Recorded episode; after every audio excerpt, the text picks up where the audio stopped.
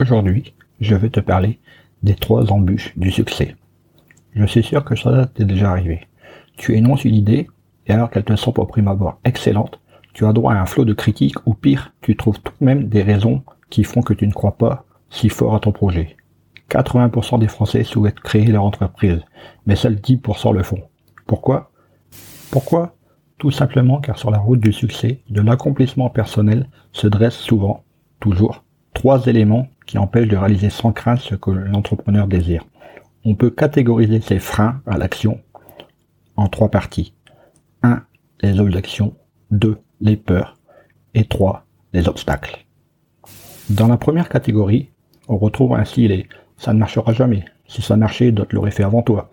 C'est un travail qui t'occupera plus de 35 heures par semaine. Ce sont des raisons qui font que le succès te semble inaccessible. Mais comme le dit le proverbe, ce n'est pas parce que les choses sont difficiles qu'on ne les entreprend pas, c'est parce qu'on ne les entreprend pas qu'elles sont difficiles.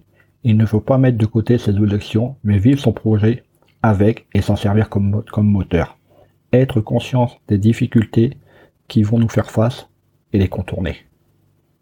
Une fois que l'on a pris conscience des objections, survient généralement la peur. Peur de l'échec, peur de mal faire, peur d'être ridicule. Mais la peur n'évite pas le danger. Il est humain de ressentir ce type d'émotion, il faut savoir la dominer. Ainsi, ceux qui dominent leur phobie s'en sortent.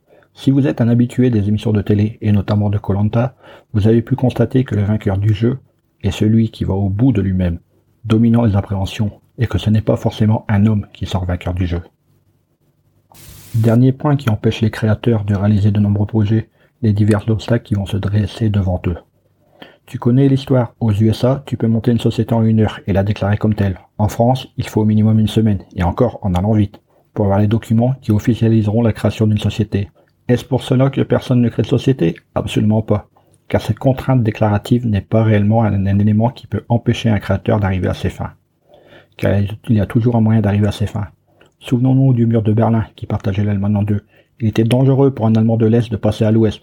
Et surtout, le mur qui partageait Berlin en deux rendait le passage difficile. Mais certains sont passés au-dessus de la construction en sautant la perche. Il y avait un obstacle, ils l'ont contourné à leur manière. Tu l'auras compris, ces trois jambus font partie du cheminement normal lorsqu'on entreprend. Il faut juste en être conscient afin de s'y préparer et de trouver des solutions permettant d'arriver à tes fins. Bon courage et au boulot